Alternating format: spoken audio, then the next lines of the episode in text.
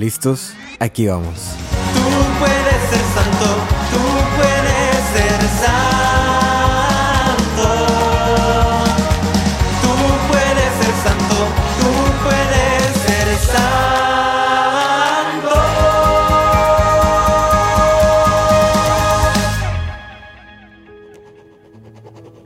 Para el discípulo más amado. En el nombre del Padre, del Hijo y del Espíritu Santo. Amén. Bienvenidos a este programa de Para el discípulo más amado, parte del podcast Tú puedes ser santo. En este domingo 17 de diciembre celebramos el tercer domingo de Adviento. Ya estamos muy cerca de la Navidad. Precisamente el próximo, el próximo domingo es domingo 24 y va a ser un domingo muy especial porque nosotros los católicos tendremos que ir a misa dos veces entonces.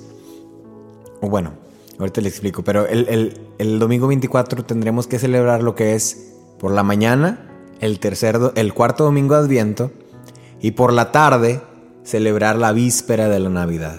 Entonces, bueno, ya eh, como dato les digo acá a todos que ya sea que vayan a- dos veces a misa ese domingo o vayan a misa el sábado, eh, a la vigilia de la, del cuarto domingo de Adviento para que cumplan con su obligación de ir a, a la misa de- del cuarto domingo y luego en la noche del domingo vayan a, a lo que es la misa de, de la víspera de la Navidad. O eh, ya sea que vayan el lunes, el lunes también a la, a la misa de la Navidad. En fin, en este domingo celebramos el tercer domingo de Adviento.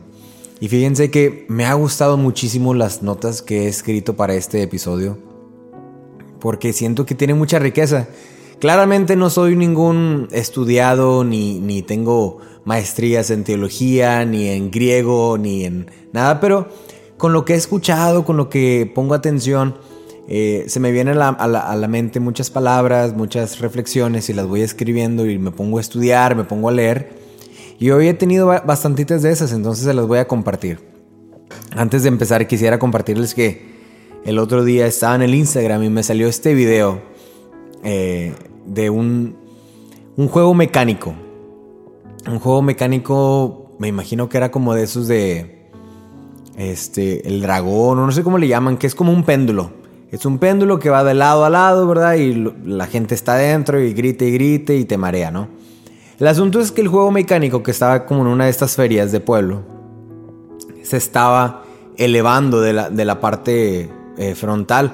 Digamos que se estaba haciendo para atrás. eh, en cualquier momento se podía elevar de más y, caerse hacia atrás. Todo el juego mecánico, o desde la base, desde el suelo. Entonces, encuentro este video donde está el péndulo, está dando, eh, está, va de lado a lado, pero en sí todo el juego mecánico se empieza a elevar de la parte frontal, se levanta y se levanta y se levanta más. Y en cualquier momento, si se hubiera levantado más, se, se levanta y se va hacia atrás, ¿no? Como un carro que se voltea. ¿Qué sucede en el video? Es algo gracioso, fue con la intención de ser gracioso, ponen una canción de la película de Mulan. Eh, para los que han visto la película de Mulan, una película de Disney, de caricatura, están estos guerreros y están practicando para la guerra y de repente se unen todos y están, este, pues, eh, están unidos como hombres y eh, están practicando y etcétera, ¿no? Y entonces tienen esa canción de Hoy la lucha empieza, esa es la misión, vencer debemos ser cual veloso. Entonces, esa canción refleja mucho en esa película, pues la unión de todos los soldados juntos, batallando, etcétera, ¿no? Entonces a este video le ponen esa canción porque un hombre, eh, cuando ve que el, juego mecánico se está levantando y puede volcarse, va y se agarra de lo que es el, ri- el- el- el riel, ¿verdad? El, barandal que está al frente y empieza a hacer contrapeso como para que no se voltee. Pero obviamente esos juegos mecánicos son de una tonelada, pesan bastante, ¿no? Entonces el peso de un solo hombre no hubiera podido ser suficiente. Pero ¿qué fue lo que pasó? Que los demás lo vieron y empezaron a ir hombre tras hombre, tras hombre, tras hombre y se llenó el- la parte frontal del juego mecánico de hombres que se estaban abalanceando del- juego mecánico para sujetarlo y tenerlo pues pegado a piso, pegado a la, a la tierra, ¿no? En lo que el juego mecánico terminaba. Este, para que la gente que estuviera ahí pues no, no sufriera un, espantoso accidente. Entonces, pues por eso es que es gracioso, ¿no? parece gracioso porque ponen la canción de Mulan y, todos los hombres uniéndose y ahí eh, eh, abalanceándose. Pero a mí me gustó muchísimo, me gustó mucho el video, mucho. Me dio risa, pero también me gustó mucho porque se me hizo un buen ejemplo de cómo la, el, el impacto de un solo hombre aunque pareciera ser insuficiente, aunque en sí mismo no es nada y no, no, no compite contra la fuerza del juego mecánico, fue lo que inspiró a los demás a que se unieran corriendo, todos corriendo, y, hicieran el contrapeso del juego mecánico para que esa gente pues, no tuviera un, accidente que pudo ser fatal, que pudo haber terminado en, muertes de muchos de quienes estaban ahí en el, en el juego mecánico ese, ¿no? Pero se me hizo muy interesante, muy interesante y, muy bonito esa, esa parte, ¿no? Eh, ¿Por qué les cuento esta anécdota o esta historia, no? Porque precisamente de eso nos, nos habla este domingo en las tres lecturas. Nos habla eh, del, ejemplo que uno puede dar, del, vivir, del anunciar, del salir, del proclamar, del ser el primero. Eh, Empezamos con la primera lectura que es del profeta Isaías, eh, que dice, el Espíritu del Señor está sobre mí porque me ha ungido y me ha enviado para anunciar la buena nueva a los pobres. El espíritu, el espíritu del Señor está sobre mí porque me ha ungido y me ha enviado para anunciar la buena a los pobres. Esas dos palabras son muy fuertes y muy interesantes porque ungido es la palabra que utilizamos para, para, para decir Cristo o Mesías. Cristo, Mesías, significa ungido. El ungido. Y el enviado es otra palabra que utilizamos para, para lo que ahora conocemos como apóstol. Entonces, Isaías está haciendo referencia, ¿no? Del que va a ser el Mesías, el Cristo y el enviado, el, apóstol, ¿no? El, el que ha, ha, sido enviado para anunciar la buena nueva, el Evangelio nos brincamos tantito al, a lo que es el Evangelio. Eh, y vemos cómo está, dice, hubo un hombre enviado por Dios que se llamaba Juan, este vino como testigo para dar testimonio de la luz, para que todos creyeran por él. Él no era la luz, sino testigo de la luz. Entonces está Juan el Bautista y vienen judíos desde Jerusalén a preguntarle, a ver, ¿y quién eres tú? Y él, y él empieza a decir, no empieza a decir quién es él, sino quién no es él. Dice, bueno, yo no soy el, ungido, yo no soy el Mesías, dice. Yo no soy Elías, yo no soy el profeta. Dice, yo soy la voz que grita en el desierto, endereza en el camino. La pregunta que le hacen los, judíos es muy interesante. ¿Quién eres tú? ¿Quién eres tú? Y yo creo que ese es, va, a ser, vamos, va a ser con lo que vamos a partir en, este, en esta reflexión de este domingo. ¿Quién eres tú? ¿Quién eres tú? En estos últimos domingos hemos estado eh, platicando de, compartir la buena noticia del Evangelio, de ser portadores de, buenas noticias. Y yo creo que en este momento es, un buen momento, a unos cuantos días, eh, a 17 de, diciembre, de preguntarnos, ¿quién soy yo? En este adviento, en, mi vida, a este punto de, de mi adviento, a este punto de mi vida. ¿Quién soy yo? ¿Seré un portador de buenas noticias? ¿Seré una voz que grita en el desierto? ¿Seré un enviado? ¿O qué soy yo? Quizás estoy solamente, soy el que, el que causa división, quizás soy el que, el que causa cizaña, crea cizaña. ¿Quién soy yo? Quizás en lugar de traer buenas noticias, traigo malas noticias todo el tiempo. Traigo malas noticias con mi negatividad, Traigo malas noticias con mis actitudes, traigo malas noticias con mi, eh, pues, con mi mal ejemplo, con mis malos hábitos. ¿Quién soy yo? ¿Quién soy yo? ¿Cómo me ve la, demás gente también? Yo creo que esa es la pregunta que, con la que partimos ahorita. ¿Quién soy yo? ¿Y qué debería de ser? ¿Quién soy yo? la respuesta yo, creo que nos la da eh, en general este domingo. En muchos, En muchas comunidades quizás no verán al sacerdote vestirse de rosa, pero en este domingo litúrgicamente el sacerdote se viste de rosa, eh, porque es el domingo gaudete. Es el domingo que celebramos que se llama gaudete, es el tercer domingo, que por eso también se prendemos lo que es la, la, la vela rosa. Es el domingo gaudete, que significa estén alegres, estén alegres, que viene precisamente de la segunda lectura que, escuchamos en este domingo, de la primera de Tesalonicenses. Eh, dice, hermanos, vivan siempre alegres, oren sin cesar, den gracias a Dios en toda ocasión, pues esto es lo que Dios quiere de ustedes en Cristo Jesús. Estén siempre alegres, estén siempre alegres, es lo que nos dicen. Estén siempre alegres. Entonces, ¿cómo, respondiendo a la pregunta, ¿y tú quién eres? ¿Cómo puedo ser ese mensajero de buenas noticias? ¿Cómo, ¿Cómo puedo ser como ese Juan, ese portador de buenas noticias? ¿Ese portador del Evangelio? ¿Ese testigo de la luz? Pues nos dan la, la respuesta aquí. Primero que nada, estén siempre alegres. Que nuestra actitud, que nuestras acciones, que nuestro modo de vida refleje una alegría, una alegría sana, una alegría eh, santa, una alegría que provenga de Dios, una alegría genuina que provenga de Dios. Nos da otro, otro tip aquí en, la carta de Salonicenses. Nos dice, no impidan la acción del Espíritu Santo. No impidas la acción del Espíritu Santo. ¿Y cómo es que podemos impedirla?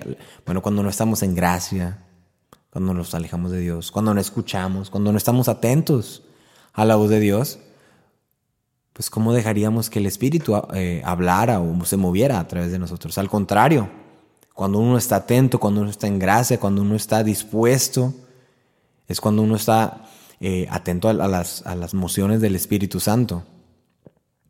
Y es de ahí que nos mueve, que, nos, que, que tiene acción en nuestra vida. Entonces, uno estén siempre alegres, estén siempre alegres. Segunda, no impidan la acción del Espíritu Santo, para ser estos portadores de buenas noticias, para ser esta voz que clama en el desierto, para ser este eh, mensajero, este apóstol del Evangelio, hay que estar alegres, hay que eh, no impedir la acción del Espíritu Santo, abstenerse de toda clase de mal, ahí mismo dice. Y dice también al final, y el que los ha llamado es fiel y cumplirá su promesa. Eso nos, nos, nos, da la seguridad de que, de que Dios no nos deja solos, de que Dios nos acompaña en este proceso, de que no es por nuestras propias fuerzas, de que no son mis propios méritos, sino que Dios mismo me ayuda en este proceso. Dios mismo por su Espíritu Santo me ayuda a proclamar la buena noticia, a hacer cosas que creería que jamás creería posibles en mi vida, a decir eh, cosas que yo jamás pensé que diría, hacer milagros que jamás pensé que podría realizar, pero que no son por nuestros propios méritos, sino por el llamado de Dios, quien es el, el que cumple su promesa, el Dios de la paz que nos santifica en todo. Eh, en el Evangelio, perdón, en el Salmo de este, de este domingo también escuchamos el Magnificat el Magnificat que es eh, pues María, ¿verdad? María diciéndole a su prima Isabel, mi alma glorifica al Señor y mi espíritu se llena, se alegra, se goza en Dios mi Salvador, porque, porque puso los, la mirada en la humildad de su sierva. Desde ahora me llamarán dichosa, bienaventurada, todas las generaciones. Yo creo que ese es el último punto de cómo ser un portador de buenas noticias, un apóstol del Evangelio. Es que mi espíritu se alegre en Dios mi Salvador, porque ha puesto su mirada en nosotros. Y entonces soy bienaventurado. Pero eso tiene un, un, un significado muy profundo. El que Dios haya puesto su mirada en ti es algo fuerte, es algo fuertísimo el espíritu se alegra. El espíritu se alegra porque Dios ha puesto su mirada en ti. Y dice María, y ahora soy bienaventurada. Esa palabra bienaventurada en, la Biblia, en, la versión original en griego, es la palabra Macarios. Y Macarios es una palabra intercambiable con la palabra eudaimonía. Eudaimonía, que, que realmente no, no significa ser felices. Eudaimonía es una palabra que se utiliza para las bienaventuranzas, ¿verdad? Felices, aquellos que no sé qué, bienaventurados. Y muchas veces creemos que, que la palabra significa felicidad. Felices los que lloran, felices los que sufren, felices los que esto, ¿no? Pero en realidad la palabra eudaimonía o macarios significa el, un buen espíritu que permanece eh, para la eternidad. Un buen espíritu. Hay que ser buenos y el que se afecta de esta, de esta bondad, de esta moral buena, no es mi cuerpo en sí, no es mi, mi, cara, mi, mi, cuerpo en general, sino es mi espíritu el que está en, una, en, una, en un estado de como de ensanchamiento, de grandeza. Aunque por fuera mi cuerpo podría tener una cara de, de perrito triste, el espíritu por dentro está ensanchado, está bueno, está siendo alimentado. Y eso es muy fuerte porque, porque es un llamado a que aún en este portador de buenas noticias, aún estando alegres, como dice en, en este domingo gaudete, no quiere decir que mi gaudete, mi alegría siempre va a ser externa y superficial. María cuando dice eso, mi espíritu se alegra en Dios mi Salvador, porque puso eh, su mirada en, mí y ahora me llamarán bienaventurada. Pues Dios mío, piensa en María.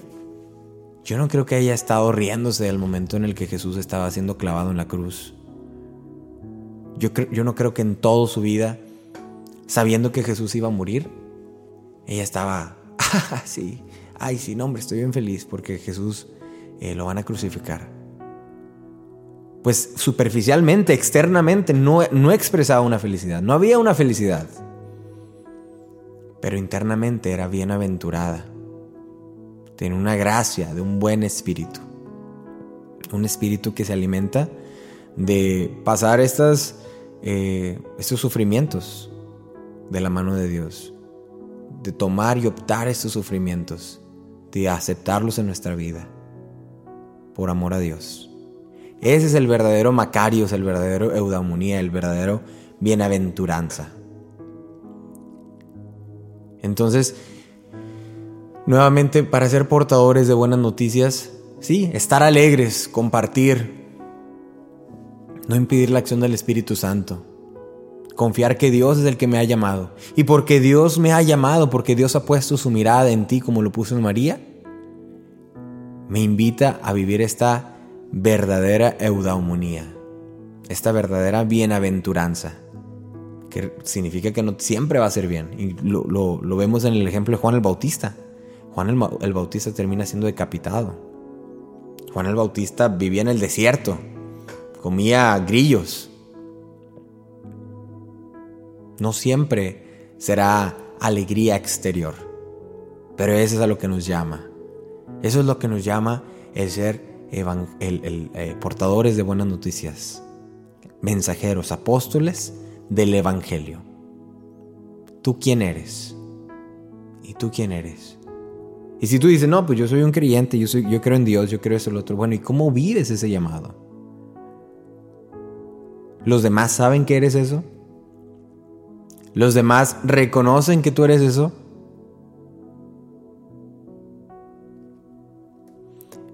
Fíjense que el, el, sábado de la semana pasada me invitaron a una fiesta de Hanukkah.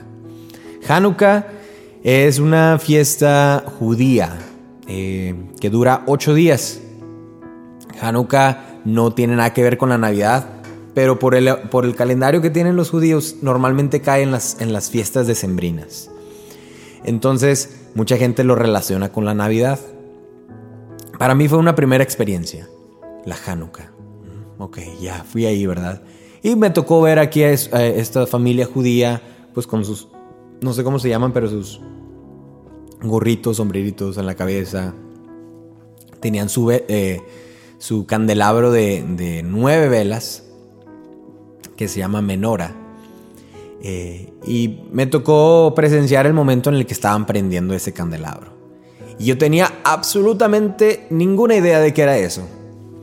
Entonces ya me puse a investigar, a ver, ¿qué es la Hanukkah? Dije, no vaya a ser que esté pecando, que esté aquí celebrando alguna cosa. No, pues resulta que miren, la, la Hanukkah o el Hanukkah es, uh, es una celebración de la dedicación del templo de Jerusalén, que se narra en el libro de los Macabeos, en el segundo libro de los Macabeos, que solamente nosotros los católicos tenemos.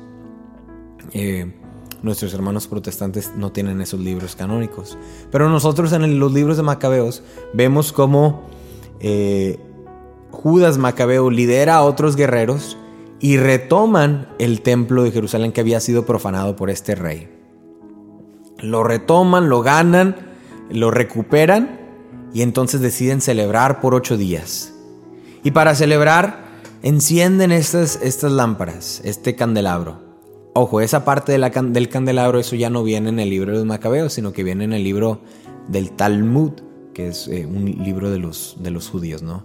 De ahí es donde se sabe, ellos saben que, bueno, se prenden esos candelabros. Entonces, dice la, historia que encendieron este candelabro, pero tenían muy poco aceite para prenderlo, ¿no? El aceite que tenían iba a durar solamente un día.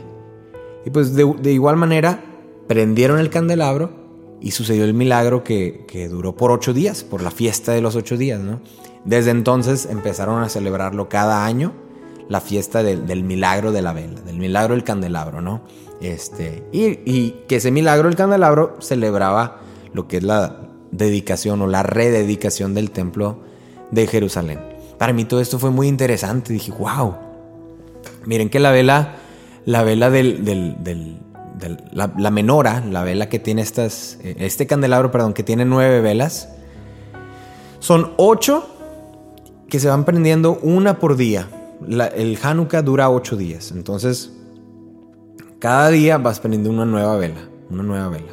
Entonces esta, en esta ocasión empezó el 7 de diciembre, en la, tarde o la noche del 7 de diciembre, prendieron una vela. El viernes eh, otra. Y así se va prendiendo, ¿no? Se terminó este viernes 15 de, diciembre. Pero en medio de esas, de esas nueve velas hay una que es la que tú prendes y esa, esa no cuenta como un día, sino que esa te ayuda a aprender las demás velas. Esa vela se llama Shamash. Les digo, ya le estoy dando aquí toda una lección de palabras y demás cosas. Pero es bien interesante porque ahí lo dijeron en esa celebración estos, esta familia judía. Y luego también me puse a leer el shamash, su único propósito es de servir a las demás velas, de encender las demás velas. Ese es su único propósito. Pero ahí está. Y normalmente o está más abajo que las demás o está más alta que las demás, pero se quema más rápido porque esa fue la primera que se prende y la si una, una vela se apaga, utilizan esa vela en medio, el shamash, para encender las otras y otra vez, que, que permanezca la luz que permanezca la luz por toda la fiesta de los ocho días del Hanukkah. A mí eso se me hizo súper interesante. Y a este punto de, la reflexión, creer, me imagino que ya te vas dando cuenta que, qué quiero decir con esta experiencia. En este, en este día de, del tercer domingo de Adviento, donde escuchamos de Juan el Bautista, dice, este vino como un testigo para dar testimonio de la luz y para que todos creyeran por medio de él. Él no era la luz, sino testigo de la luz. ¿Quién soy yo? Volvemos a la pregunta que le hicieron los judíos. ¿Quién eres tú? Yo creo que la respuesta está, una sí, en, ser portadores de buenas noticias, ¿verdad? De compartir esta buena noticia. Pero al mismo tiempo este evangelio, que es buena noticia, que significa buena noticia, también puede, podemos ser estos testigos de la luz. Y un testigo de la luz viene siendo como esta vela que les digo, el shamash que encienda a los demás. Un testigo que porta esta, buena, esta luz, esta buena noticia a los demás. Y que si una vela se apaga, esta vela va y la prende. Esta vela va y vuelve a dar el, buen mensaje, la buena noticia. No que la juzga, no que le dice, es tu culpa, si tú te perdiste la fe es por, tu culpa, porque te fuiste por todas esas cosas, porque tú eres... No, va y le vuelve a dar la buena noticia, las veces que sean. Nosotros, aunque no celebramos el Hanukkah, me, eh, yo creo que cae muy bien la analogía de ver que en, el Hanukkah celebran la rededicación del templo de Jerusalén. Bueno, digamos que nosotros en este, en este adviento podemos celebrar lo que es el, el cuerpo de Cristo, que es el nuevo templo. Y el cuerpo de Cristo pues somos nosotros, ¿no? Podemos celebrar la iglesia siendo esta luz que enciende a las demás. Dice San, Alberto Hurtado, ser, ser un fuego que encienda otros fuegos. Que ese sea el mensaje para este tercer domingo de Adviento. Preguntarnos quién soy yo en mi vida. Estoy encendiendo otros fuegos, estoy encendiendo otras velas, estoy compartiendo buenas noticias, estoy impidiendo la acción del Espíritu Santo en mi vida, me estoy regocijando en el llamado de Dios, estoy viviendo con fuerza y con, con, un buen espíritu el llamado de Dios. Aunque por fuera no se puede reflejar la alegría externa y superficial, pero que por dentro mi espíritu esté bienaventurado. Que tenga y viva esta eudaumonía, este Macarios. Un buen espíritu que se alegra en el llamado de Dios, que aunque no soy yo, yo no soy ni el, el ungido, ni Elías, ni el profeta, soy quien da, soy quien, es el, eh, quien da testimonio de esa luz. Soy el testigo de la luz. Que nos ayude antes de esta Navidad preguntarnos quién soy yo. Y si no soy, y si no estoy diciendo algo bien, si no estoy diciendo eso, entonces cambiar. Cambiar. Eh, cambiar el camino. De una vez estamos a tiempo. Amén. Dios te bendiga.